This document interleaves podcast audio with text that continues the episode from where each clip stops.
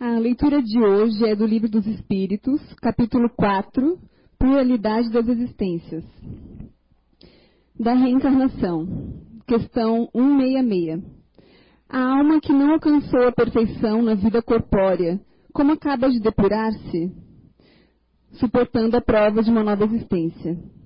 Como a alma realiza essa nova existência? é por sua transformação como espírito? Depurando-se, a alma sofre, sem dúvida, uma transformação, mas para isso lhe é necessária a prova da vida material. A alma passa, pois, para, por várias existências corporais? Sim, todos nós passamos por várias existências físicas. Os que dizem o contrário pretendem manter-vos na ignorância em que eles próprios se encontram. Esse é o seu desejo. Parece resultar desse princípio que a alma, depois de deixar um corpo, toma outro, ou, então, ela se reencarna em novo corpo. É assim que se deve entender? É evidente. Questão 167. Qual é o objetivo da reencarnação? Expiação, aprimoramento progressivo da humanidade, sem o que, onde estaria a justiça? Questão 168. O número de existências corporais é limitado ou o espírito se reencarna perpetuamente? A cada nova existência, o espírito dá um passo no caminho do progresso.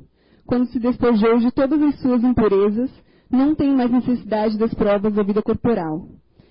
Questão 169.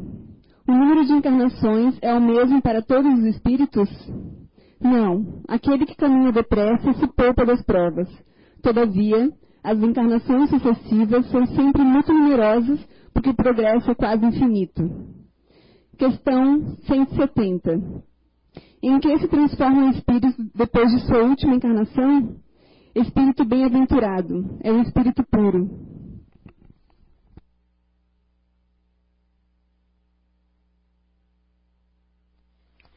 Boa, boa tarde a todos que a paz do meio da Galileia possa estar em cada coração nessa tarde.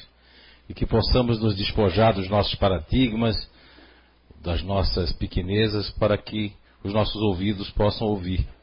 Como disse Jesus, né?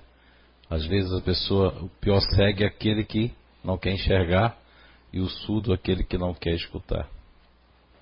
Quando a Anice falou que essa palestra, ela queria que eu desse essa palestra, essa semana, que na outra vez que ela disse que era para que eu desse a palestra, eu disse, ah, não, não posso, né? Estava trabalhando, seria numa quarta-feira, acredito. E tinha gente que estava esperando para essa palestra, levanta a mão. Ah, ainda bem que pouquinha pessoas, que bom. A decepção vai ser menor. Então aí, hoje, é interessante, né? Eu, a gente, essa palestra, esse título aí, lembrei hoje que foi exatamente sentado numa palestra dessa com o senhor de cabelinho bem branco e eu me dizia ateu ainda, naquela idiotice minha de ser ateu ainda. E comecei a contestar mentalmente. Eu devia estar mandando alguns fardos, né? Energético, coitado pro homem. Mas como ele não merecia, né? Devia ter um escudo ali. E eu contestando. E foi o que me fez entrar na doutrina espírita. Foi exatamente esse tema porque foi diretamente a inteligência, lógica de, da justiça realmente divina, né? Mas nessa tarde, no pouco tempo que nós vamos ter, nós não vamos direcionar a palestra para os temas convencionais. Prometo que não vou sair de Kardec para os kardecólogos de plantão aqui e uma boa tarde a todos os internautas que estão ligados agora aqui na CIU. E não vou sair também de Jesus mas vamos trazer esse tema para o nosso dia a dia, para os nossos comportamentos, para aquilo que realmente interfere no dia a dia nessa vida moderna tão maluca que a gente tem vivido. Além dessas perguntas, só pra, a título de informação, vocês vão ter o próximo tema ali, vai ser a justiça da encarnação. Depois, na 172, vai começar aí até a 188 as reencarnações em outros mundos. É muito interessante vocês estudarem. Aqui tem um lugar, ó, estudarem o livro dos Espíritos. Bem, existe um, um termo, porque para que a gente sofra essa influência corpórea na matéria física, nós precisamos ficar limitados aos nossos cinco sentidos, correto? Nós temos que ficar limitados.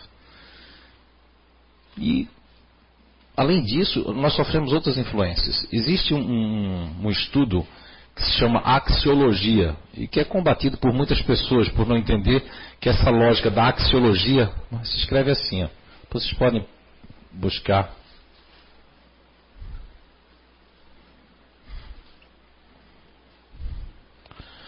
É um estudo que, que traz, no geral, a grosso modo, os valores, ou os valores que nos influenciam.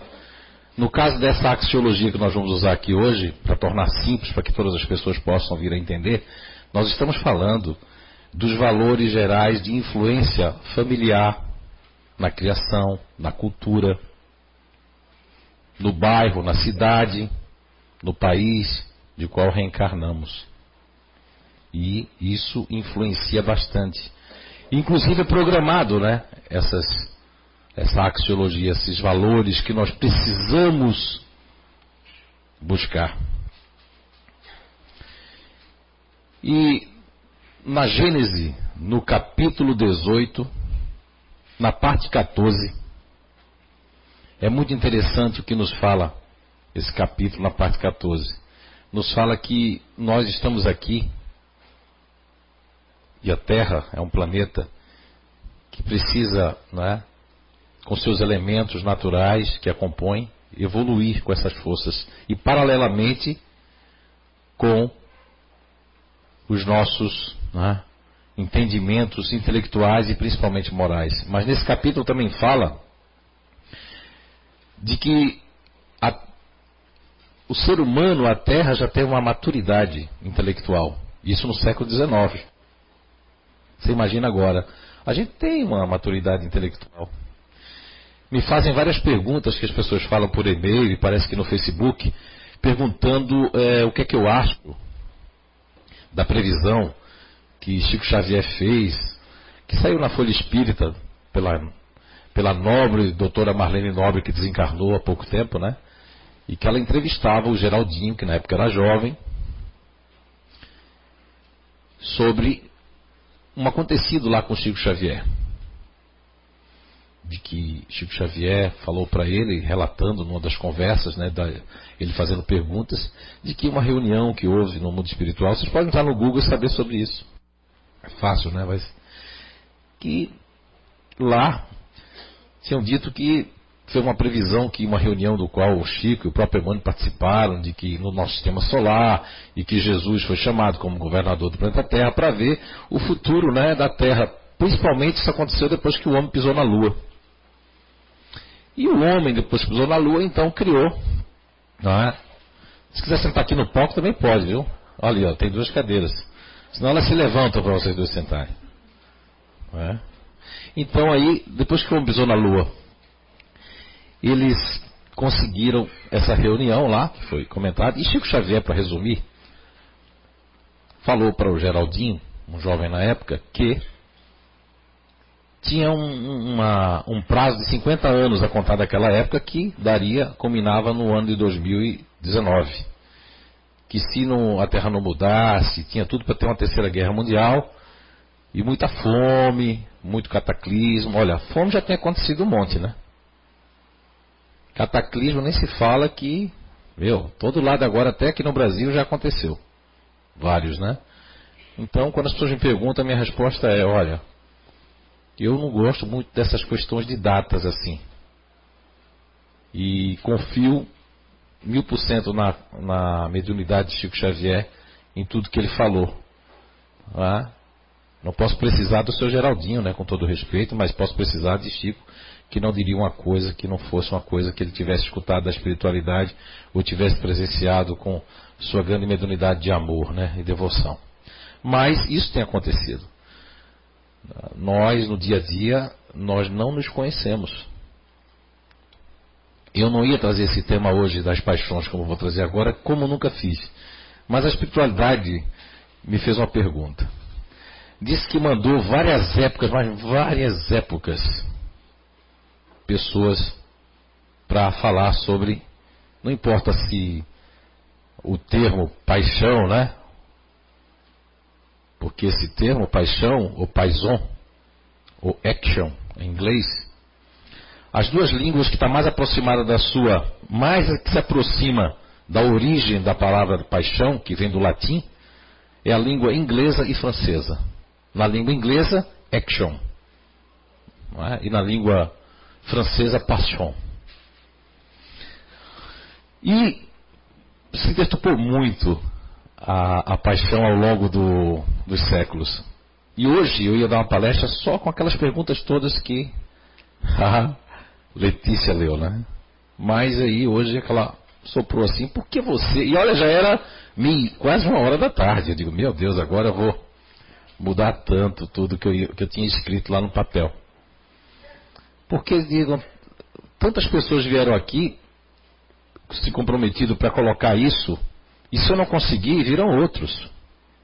Tem plano B, plano C, plano E, plano F, né? A espiritualidade tem. Como teve com, com Tesla, que ele me contou nesse livro Nosfera, que tinha outros, assim, a da eletricidade. Tinha vários. Aquele que realmente tivesse mais força vontade, né? Não é que seria uma competição. E aí, você vê que a palavra paixão deturpada, logo lá no início da Igreja Católica, eu não vou aqui me reter a Evagrios Pônticos, nem ao, Antônio de Alexandria, que a gente falou no Somos Todos Inteligentes que tem ali, e outros livros ali, tá?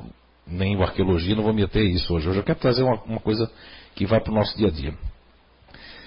E na questão 191, é muito interessante, quando Allan Kardec pergunta que é o capítulo, na verdade, é o capítulo 4 do Livro dos Espíritos, da segunda parte, que trata das transmigrações, né, das existências,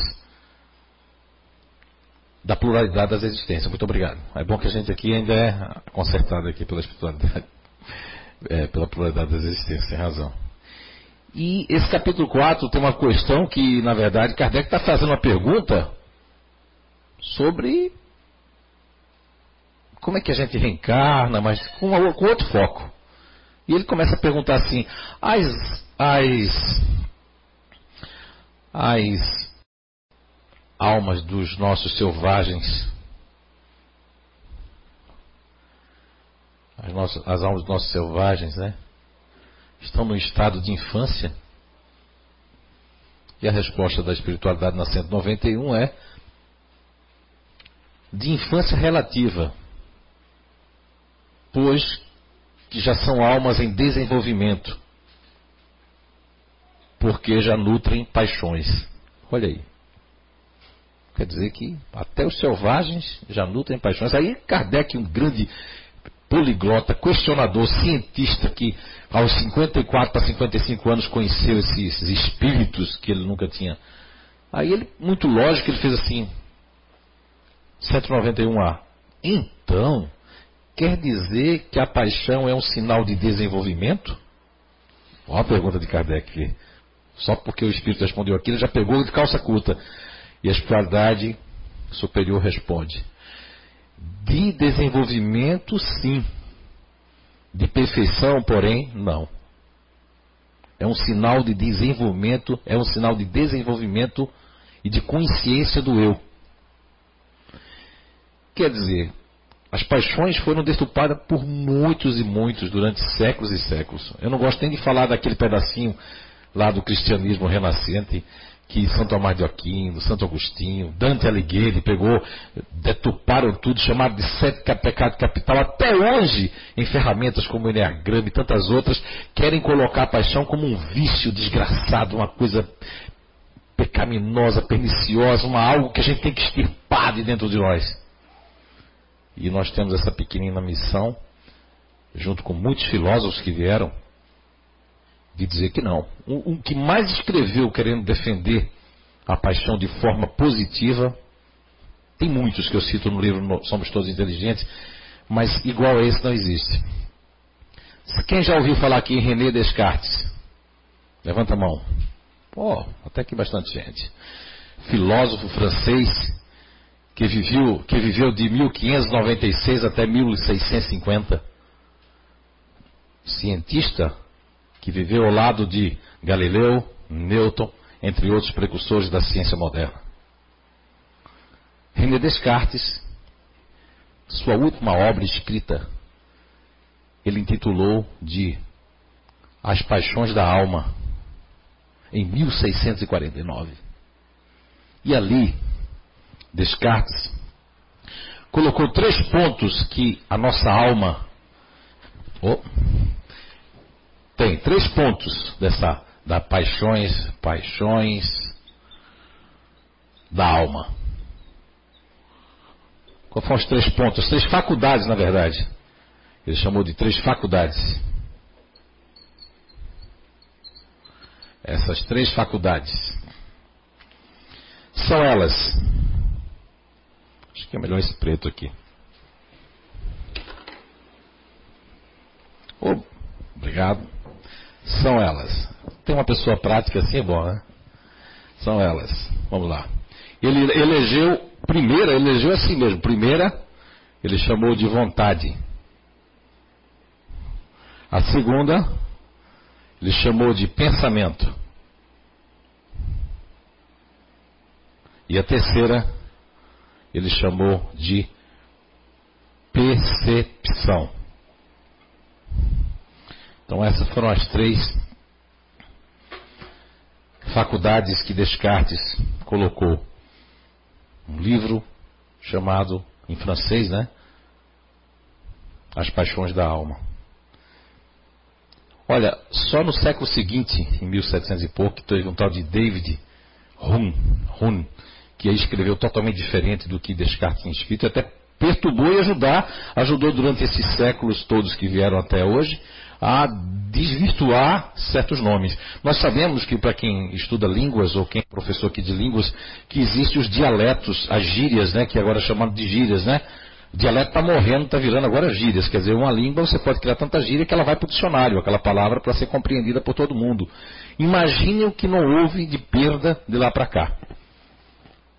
Mas foram muitos filósofos que falaram sobre a paixão. Estou falando que Descartes é aquele que escreveu, inclusive pontuou isso aqui, que está dentro do estudo que ele fez das paixões. E isso vem de encontro a muitos outros conhecimentos.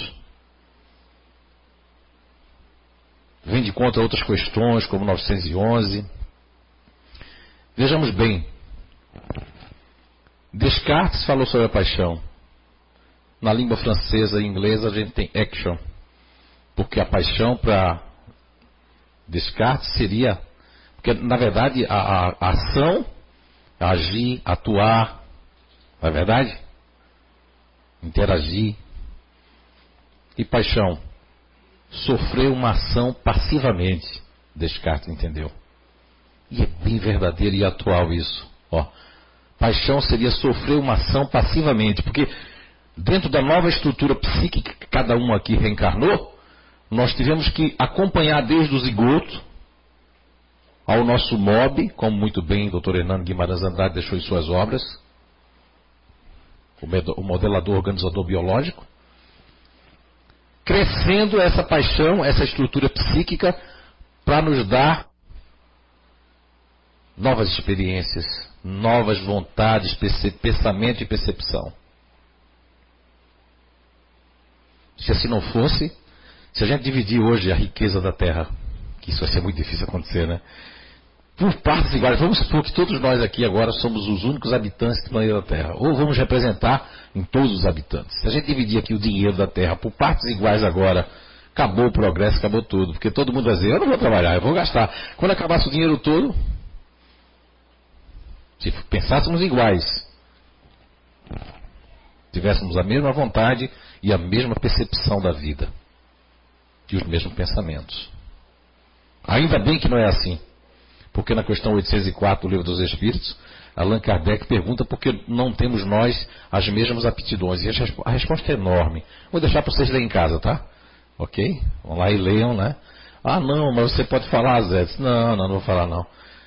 Mas é necessário que assim aconteça, porque assim Deus o quer para que a gente possa evoluir cada vez mais.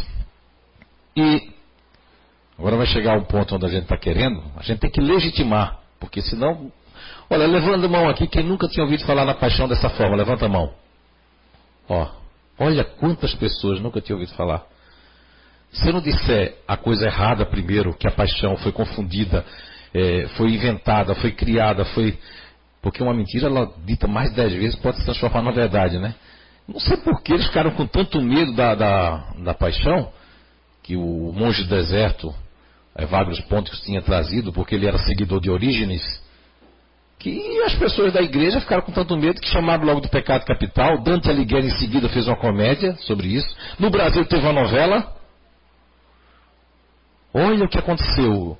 Todas as palavras dialéticas antigas que tinham um significado positivo são interpretadas com um significado totalmente pejorado e negativo. Por exemplo, vamos pegar hoje três paixões aqui para dar de exemplo. Eu não posso pegar mais porque não vai dar tempo. Essas três paixões que nós vamos pegar é a paixão ira, que o significado positivo seria busca da justiça, senso de justiça e de ação. A paixão, vamos pegar outra paixão que nós chamamos de orgulho, mas não tem nada a ver com orgulho bíblico, seria o orgulho aqui seria para nós o desapego e o altruísmo. E vamos pegar uma outra base paixão, uma estrutura psíquica que a paixão formata. Vamos pegar aqui a paixão chamada gula. E a gula é entendida aqui não como gula de comida, mas a gula seria a anulação da dor, a busca do hoje, a anulação do passado.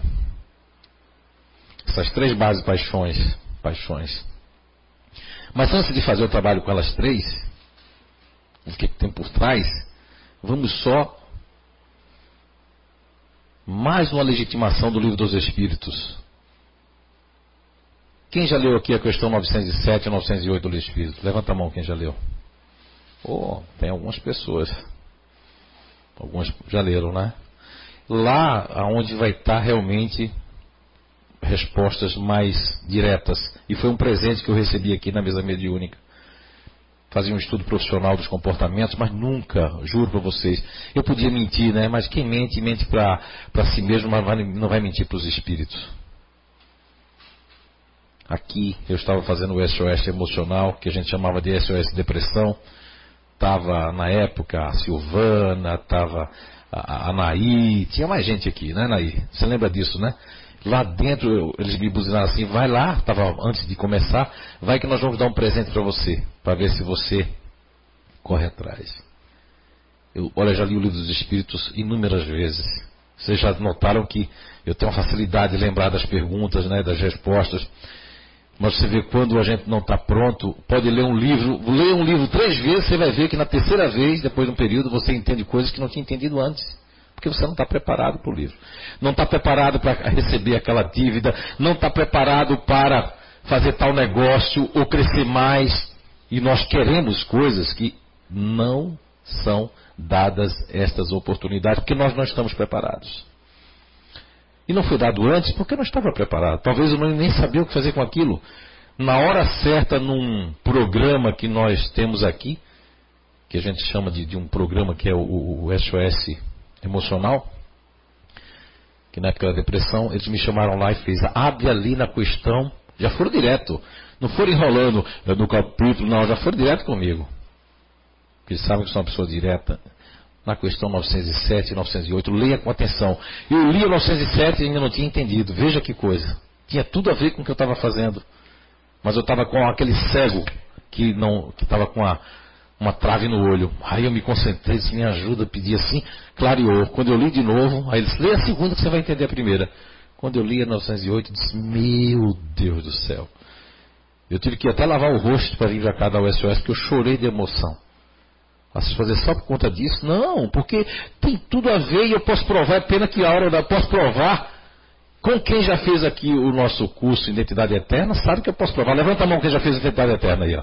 Essas pessoas que estão de mão levantadas aqui sabem que não tem dúvida da sua paixão, que norteia a sua vida psíquica, emocional, no dia a dia. Agora, para os outros que estão leigos nesse assunto, pode ser psiquiatra, psicólogo, doutor, médico, e quanto mais título tiver, vai dizer, pô, mas aí esse cara está falando uma besteira. Mas as pessoas provam que não são. E eles pedem para não desistir. Às vezes não dá vontade de desistir. É? Porque é tanto compromisso. Uns quer que eu receba a carta da família, o outro quer que eu trabalhe e faça um negócio lá para não cair o negócio dele. O outro quer que eu faça isso, o outro quer que eu pague uma dívida. Outro quer... Aí tu vai fazer o que primeiro? Não é? Mas nós julgamos os outros pelos seus comportamentos, pelas suas atitudes, pela falta de não fazer aquilo que a gente quer no momento que a gente quer. Então a questão 907 do Livro dos Espíritos é mais ou menos assim. Allan Kardec, já vendo num capítulo ali, ele intitula inclusive esse capítulo, que foi revisado depois, As Paixões. Começa na questão 907.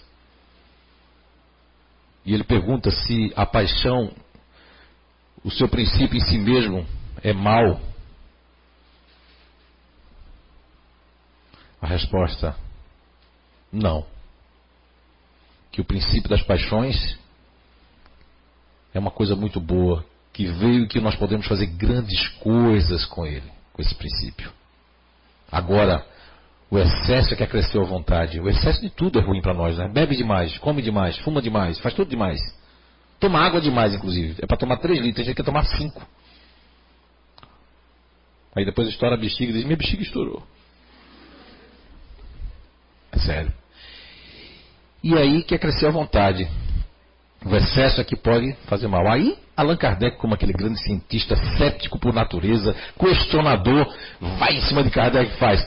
Quando é que as paixões deixam de ser boas para se tornarem más? Aí, a época é o século XIX. Século XIX tinha carro? Não tinha carro, né? Então, assim como Jesus Cristo usava as suas terminologias e as suas parábolas para não poder fugir muito da época, senão ninguém ia entender nada. A espiritualidade fez o mesmo com Allan Kardec. Tratava-se do século XIX, charretes, cavalos. O que é que ele faz? Ele diz: as paixões são igual a um cavalo. Ou seja, quer dizer, se você domina, se ele é dominado, opa, só vai acontecer coisa boa. Agora, se é ele quem domina, Aí a coisa vai ficar feia. Pode até derrubar a gente, como tem derrubado muitos. Muito, porque a paixão que você tem. E se a gente lembrar da questão 191A, lá que eu falei no início, nós vamos ver que a paixão é uma coisa que está lá na nossa natureza, que começa desde os. E, é, uma, é, um sinal de desenvolvimento nosso. Não quer dizer que a paixão vai ser perfeita, não. Quem veste da nossa roupa terrena espíritos como Chico Xavier, espíritos como Dr. Bezerra de Menezes, espíritos como Divaldo Pereira Franco, que algumas pessoas às vezes querem falar mal, inventar coisa lá do passado dele, eu defendo ele até onde for. Não porque a gente é amigo, não porque a gente. Não, não, não, porque ele é meu professor, não, não. Porque quem é que vai falar do homem que visita mais de 64 países, cinco continentes fazendo bem? E que fazendo a propaganda vai estar hoje no Fantástico da Rede Globo? falar dele, querer arrumar coisinha para proteger as tuas coisas erradas que tu faz. Para com isso. Não vamos apontar erro nos outros, eu sou cheio de defeitos. Mas se você ficar só pensando nos meus, você não vai cuidar dos seus.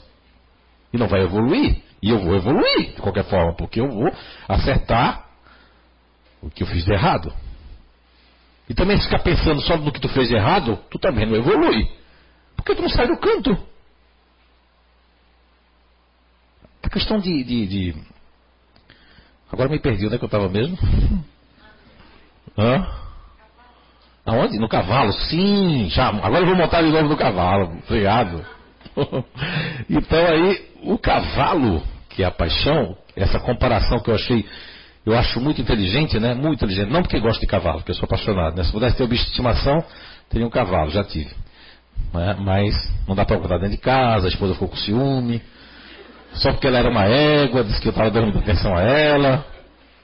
Só vivia na cocheira. É? Mas o seguinte. Então essa comparação do cavalo na 908 diz que a paixão a gente tem que dominar ela. Ela tem que ser dominada por nós. E essas três faculdades que René Descartes lá em 1500 e ó, meu, quase coloca lá no século XVI, XVII, vontade. Essa vontade de dominar a nossa paixão não é firme por conta dos nossos espíritos. Vamos agora dar aquele exemplo da paixão ira, lembra? A paixão orgulho, que quer dizer desapego, não orgulho bíblico, e da paixão gula. Todo mundo está ligado, que quer dizer a gula, né? Uma anulação da dor. Primeiro, a paixão ira. A paixão ira, que na verdade foi deturpada nessa linguagem diante dos séculos e das gírias, do dialeto dos pseudo-sábios, daqueles que queriam complicar o conhecimento que é simples e que a Terra, até século XIX, até o, o ano 2019, vai ter que trazer muito simples, senão a gente vai ser obrigado a simplificar de novo. Um dia eu perguntei a um espírito sobre isso. Fiquei desconfiado, porque não era doutor Hernando, não era ninguém, um espírito que disse que não pode dizer o nome, aí eu já fico assim, tudo bem que ele não tem obrigação de dizer o nome. Mas eu fico perguntando, eu perguntei, perguntei se uma, um pensamento meu, depois que eu tive de um filme, eu gosto dos filmezinhos também de ficção, mas não alopro não, fico, eu ah, vou escrever sobre isso, vou inventar um espírito agora. Eu não faço isso, porque eu não consigo. Não é? Meu Deus, aí seria, para mim, já estou perdido. É melhor me retirar com um acidente fatal, degolar da cabeça ainda. É, se eu fizer um negócio desse, é melhor degolar minha cabeça, jogar lá no asfalto para não nem eu, não juntar com o corpo. Bem, mas eu me perguntei depois do filme, que a gente não viaja um pouquinho depois do filme, né? Na verdade, eu me perguntei, será que a gente vai voltar sem energia? Ah, lembrei, não foi só o filme não. Eu fui no banco, fazia tempo que eu não ia no banco, né? Eu, porque a gente só vai no banco quando tem um dinheirinho ou quando deve, né? Pra receber. E eu fui no banco, a mulher fez. Na hora que chegou a minha vez, acho que aquilo ali era uma obsessão que tinha no banco. eu estava com pressa. Aí chegou a minha vez que eu pisei, a mulher fez. O sistema caiu. Aí eu já olhei assim. Ah, e demora muito? Não sei. Esse dia demorou uma hora. Mas ela estava falando isso. Eu ia embora. Eu digo, não, mas eu espero, não tem problema. Aí ela olhava para mim, olhava para o sistema, eu nem aí. Eu vou aqui pensar aqui. Aí começou, aí me deu esse pensamento, lembrei do filme, um filme que todo mundo volta lá no futuro, uma máquina do tempo, todo mundo volta, a gente volta a ficar né, nas cavernas e tal. Eu digo, será que vai? Eu fiquei com aquilo na cabeça, será que nós vamos, porque a gente não deu bola, não soube usar essa tecnologia toda, né? Quantas pessoas hoje estão agora fabricando vírus para mandar para os outros? Hein? Arrumando um jeito de prejudicar alguém. Como é que a gente está usando tecnologia que vem? Por isso que lá nesse capítulo, né? 18, dessa parte 14 da Gênesis, fala que nós estamos eh, bem providos do desenvolvimento intelecto, é? do intelecto, mas moralmente estamos muito aquém. Moralmente a gente está precisando de muito, de progredir muito. E aí eu fiquei pensando, aí uma oportunidade que os espíritos estavam perto de mim, e eu não, não sou muito de ficar fazendo pergunta, eles sabem, nem de estar tá pedindo nada, só de agradecer. Eu disse, olha, dá para me responder uma pergunta? Será que nós vamos voltar a ficar sem luz, sem energia, sem computador, sem nada na. Né? Assim? Aí um espírito veio, não se identificou, por isso que até hoje eu não posso dizer que isso é certo ou errado, sou logo sincero. Porque disse São João Batista, né? Até Nando Cordel tocou essa música lá em Poço de Cal, tocou aqui no Foreblu. Não acrediteis, não acrediteis em todos os espíritos, né? Foi São João Batista que disse. Lógico, Nando Cordel tem uma voz bonita, não tem. Mas, de vez em quando eu escuto no carro, quando eu acho CD, é muito interessante. Aqui tem para vender? Tem, né? E é interessante porque você vê que é verdade, não pode acreditar. A pessoa aloprada, ela acredita logo. Tem um barulho, ela diz com o espírito que veio aí. Nada, a panela está em falsa lá, tu deixou. Quem lavou a panela deixou a coisa um pouco em falsa, a panela cai, isso é um espírito. Aí a outra pessoa que também é aloprada faz, me arrepiei todo. Arrepiou de medo. Medo é de gente, não de espírito. Tem gente que tem medo de espírito, né? Pode ver que as pessoas que têm uma sensibilidade que é de audiência, que nós chamamos, elas entram em casa, acendem todas as luzes e ficam assim. Porque ela já sente que tem um espírito, né? E o espírito querendo dizer assim, ah, eu vim te ajudar. Quer nem saber. Mãe, tu vem pra casa agora? Por quê? Será ver logo, tu tá sozinho. Pode ser, né? Então, essas paixões, elas fazem parte da nossa estrutura psíquica e são muito importantes para tudo que nós fazemos e de onde e por que nós agimos. Nessa questão 908, quando Allan Kardec ele faz um, um, comentário enorme depois dessas duas questões. Eu vou só resumir o comentário de Allan Kardec, onde ficou guardado no meu consciente e no meu subconsciente. Allan Kardec fala assim que as paixões decuplicam. Essa palavra decuplica quer dizer dez vezes mais as nossas forças. Decuplicam as nossas forças para nós atingirmos a providência divina, o que ele quer, que é a nossa perfeição. Por isso que na questão 191 os espíritos negam a Kardec que a paixão é um, ela é um, ela é um sinal de desenvolvimento. Concorda com Kardec? Mas deixa uma explicação para a posteridade. Kardec não havia perguntado se tinha alguma coisa a ver com a perfeição. Só perguntou se era um sinal de desenvolvimento. Onde a espiritualidade na 191 ah, afirma é um sinal de desenvolvimento, não de perfeição. Porque a Terra não é um planeta de perfeição é? no máximo de regeneração.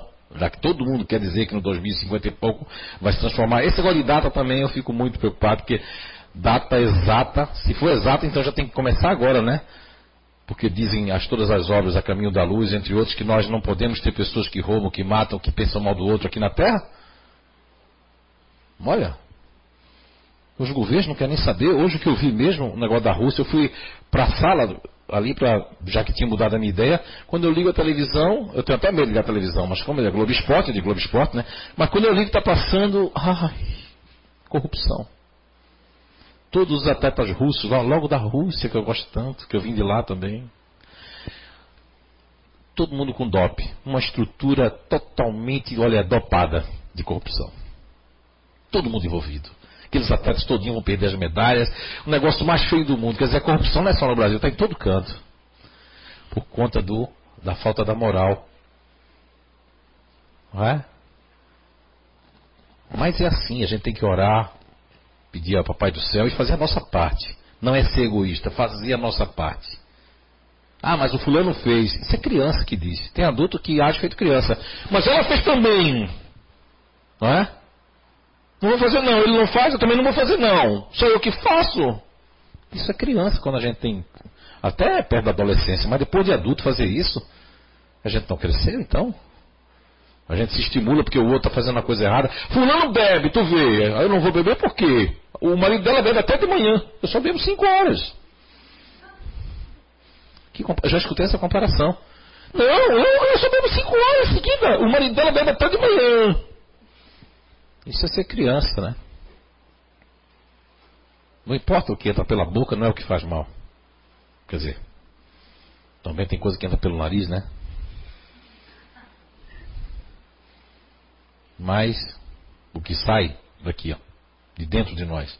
Então a paixão, a pessoa que tem a ira, que tem a gula, como eu falei, que tem. Vamos agora dar um outro exemplo.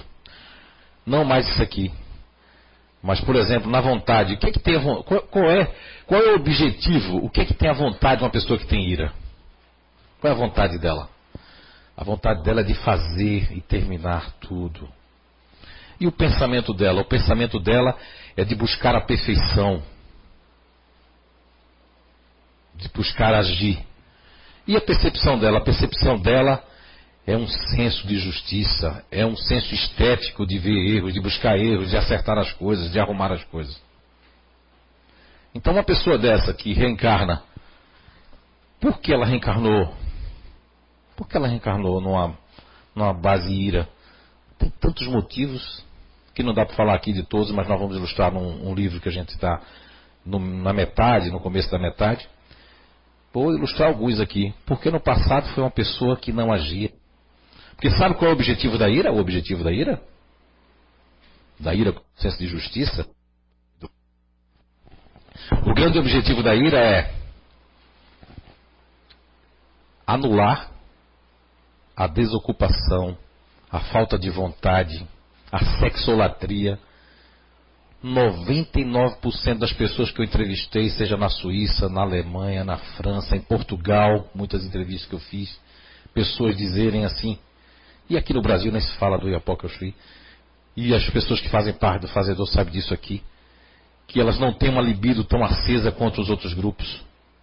Sem trauma, porque os outros grupos pode ter alguém que não quer saber de sexo porque teve algum trauma, foi é, molestado, teve alguma coisa, tem uma coisa hereditária no organismo, tem uma falta de hormônio muito forte. Isso tudo também não pode ser descartado. Agora, os fazedores que já fizeram o trabalho, Gabi, você me permite usar você? No bom sentido? Não fica constrangida, né? Pode pegar o microfone. Ela vai constrangida, mas agora não tem mais jeito. Mas eu vou pedir para levantar a mão antes de você falar. Quem já fez aqui o nosso trabalho e faz parte da, da ira, levanta a mão.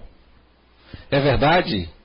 Não é verdade que a libido vem e não vem em primeiro lugar? É verdade, Juliana? Juliana, se eu, se eu falar com ela, vão achar que eu combinei com ela. Você podia vir aqui. Você tem coragem? É? Não. Pode ser daí. Pode ser daí. É verdade que o, a questão da, do sexo, que é uma coisa maravilhosa que o Papai do Céu colocou na Terra, a humanidade, os, é, esse grupo que nós intitulamos de fazedores, não é a prioridade total, isso é verdade?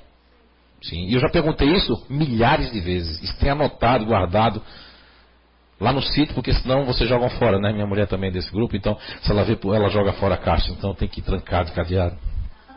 É verdade. Jogou um documento de renovando de um carro faz tempo. Fora. Ah, não me disseram nada, estava em cima, eu joguei no lixo. Então, tem que dominar o cavalo, mas tem uma estrutura por que elas vieram. Sabe lá o que a Juliana, o que ela mesmo, que faz cento e poucos anos que ela não reencarna? É? Você vê, reencarnou, não sei para quê. Devia ter ficado lá. Era melhor, né? Tô brincando, tô brincando. Mas assim, você que. É, a Juliana é casada, né? Mãe de filha, tudo. Você não é casada, é solteira, você sente isso também, Gabriele? Sim que não é uma prioridade como seria para outros grupos, né? Isso é feminino e masculino também, tá? Perguntei a homens, tem um relato de pessoas de empresas de Timbó que disse que não é uma prioridade também. E aí? Tá vendo você? Então o objetivo é anular a sexolatria. Uma pessoa que lá no passado só pensava em sexo, estrupava as pessoas, ela vai ter que vir uma última base paixão, não, não a última, mas para inibir isso vindo numa uma base dessa, paixão, ira, para buscar o senso de justiça, pelo menos ela quer fazer, faz, mas fica pensando, ah, isso está errado, isso está errado. E quando faz, quando lembra que fez aquilo, fica com raiva contida. É essa raiva contida, instrumento, se dominado, lógico, né? Se não dominado, a raiva contida pode ser, né? Eu conheci pessoas que, meu Deus, que nunca vi uma pessoa tão organizada na vida. Não sei se posso falar o nome dela, mas eu sempre falo em casa para a Nícia, assim, a Fabiana, trabalhei com ela, não vi pessoa mais organizada na vida, tudo, tudo perfeito, corretinho, fechadinho. Mas será que na outra vida ela foi assim? Talvez foi uma continuadora, né? Que já tinha um. Mas não foi assim, então vem com isso para quê? Tem um propósito da gente vir. Para anular. Veja que a gente esquece, o esquecimento do passado é uma coisa maravilhosa, porque a gente tem algumas sensações, né? Do homem velho que o homem velho está ali, pronto para dominar o cavalo e derrubar. Fazer assim, ó, o homem velho, né? Levantar o cavalo. O homem velho é nada mais, nada menos de que a nossa paixão passada, a nossa estrutura psíquica dentro do nosso mob lá no passado. E qual vontade, pensamento e percepção, pegando as faculdades de René Descartes, da paixão, base paixão, orgulho, que não tem nada a ver com orgulho que vocês conhecem, né? principalmente o brasileiro, mas o, o, a questão de, do desapego do altruísmo, né? que seria no sentido sagrado. Não é que a pessoa que está nesse grupo seja assim, mas ela tem a oportunidade de vivenciar nessa base paixão para se tornar assim. A paixão não vai dizer que a paixão ira vai pegar a pessoa e vai dizer, tu vai virar santo, tu vai virar santo. Não, não, não. Não entendam isso. Ela vai construir. Ela vai dar essas forças que Allan Kardec, em seu comentário depois da questão 908, faz com muita propriedade de, decuplicar essas forças. A paixão tem essa função, essa funcionalidade. Então, assim, vontade da pessoa que tem o desapego, o orgulho, a, a paixão, o orgulho, a vontade dela é de servir, é de ser útil. O pensamento é de ser querido, de obter reconhecimento. E a percepção é do estado emocional das pessoas, de prever as necessidades dos outros. Posso citar para vocês alguns ícones da história que nós lemos a biografia com muito cuidado, com muita atenção, algumas vezes utilizando da nossa psicometria, né? Não essa que nós temos hoje, que é o decodificador das, das energias das pessoas que são decodificadas, mas aquela mais antiga que nós tínhamos de tocar em objetos, livros, de entrar num, num outro plano passado. E, por exemplo, aqui na, na Paixão Ira nós temos Martim Lutero, que protestou as portas dos castelos de Hindenburg. Foi o seu centro de justiça. Sua raiva contida com aquilo tudo que ele foi lá e protestou e colocou todas aquelas suas teses, que ele era um grande estudante de Calvino, né? Era calvinista pessoa que nós vamos falar que, tem, que veio com essa base paixão, que está na terra, mas o espírito já era mais evoluído, João Paulo II, Botilha, Madre Teresa de Calcutá, Irmã Dulce, não é? Vieram vestindo essa base paixão que para ela deu aquele, enquanto aquele hábito não via, a Mateusa disse, eu vou assim mesmo para a rua, porque Bombains falava 300 dialetos, fora a língua local, todo mundo fazendo assim, e ela que é uma pessoa que veio numa base que eu quero ajudar, né? Imagine isso, a fome com a vontade de comer. Ah, se não manda logo o hábito, ela já ia para a rua. Porque eles ficaram chocados porque tinha que um hábito, ela disse, eu vou para a rua para ajudar. E, por último, a gula. A gula, não entenda que a gula por comida, nem a gula de Dante Alighieri lá atrás. A gula aqui é no sentido, a gula de insatisfação com o que me acontece hoje. Então a vontade aqui é vontade de mudar, vontade de sair, vontade de se alegrar. O pensamento é de inovação, de prazer de estar pensando no dia de hoje. A percepção é de, um, de uma racionalidade, de um raciocínio, de entender rápido, de não perder tempo, e a percepção é qualitativa. Agora imaginem uma pessoa, o que é que faz? Eu não falei o que é que faz, né? O orgulho, vocês nem me pediram. Vou falar o que é que faz o objetivo do orgulho, do desapego. Neutralizar aquelas pessoas que fizeram perseguições, que estrangularam gente, que agrediam as pessoas, vindo numa base de ajudar, ela até sente vontade, vou te matar, mas aí, não. Pode até se magoar, estou magoado. Não é, Marcelo? Você não faz parte dessa base? Não é verdade? Quantos por cento você tem que você tem a paixão do orgulho, que é do desapego dentro de você? Quantos por cento? Mil por cento. Tem mais gente aqui. Tem a Sandra aí, tem que estar sentada ali. Tem a Kátia Freiner, que está ali na janela, né, Kátia Freiner? Tem vários, tem a Guiomar, tantos outros. A minha mãe, que eu não entendia quando eu era criança, que minha mãe dava até a gente já estava passando necessidade, ela ainda dava repartir a nossa sociedade com os outros. Eu digo, mas mãe, mas a gente também precisa. Eu digo, mas mãe, eu já preciso. E nesse desapego, também se não dominar o cavalo, eu me desapeguei tanto, presenteei tanto que lá na frente eu posso sentir na minha carne. Porque aí já eu não dominei como a questão 907 do Livro dos Espíritos, 908, que fala que aí vai se tornar uma coisa ruim. Porque 907 no final fala que dá prejuízo para nós e para outrem. Porque aí, se eu também presentear demais, vai me faltar, vai faltar também para os outros. Porque tudo demais é veneno. E o objetivo da gula? Qual é o objetivo de reencarnar numa paixão gula? Que seria? Teve gente que me perguntou isso durante anos, mas que, que, que sentido faz? Muito grande. Primeira anulação, função. Receber os suicidas. Por que dentro de uma base paixão gula a pessoa não quer a dor nem a morte? Eu conheço pessoas que vieram com todo destrambelhado, sem esôfago, sem nada, porque cometeram suicídio. E aí vem numa base da alegria, da busca, não quer saber nem do passado, ó, já também anula os traumas passados, seja do espírito, seja dessa vida passada, anula os traumas, porque eu não quero saber do passado. Toda pessoa que faz parte da agulha pode dizer, não quer saber nem o ontem, nem o amanhã, eu quero saber o agora.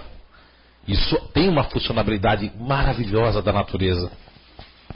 Eu quero dizer para as senhoras e para os senhores aqui presentes, como na internet, que cada vez que eu estudo mais as paixões, que nós chamamos no nosso campo profissional de PEN, princípio elementar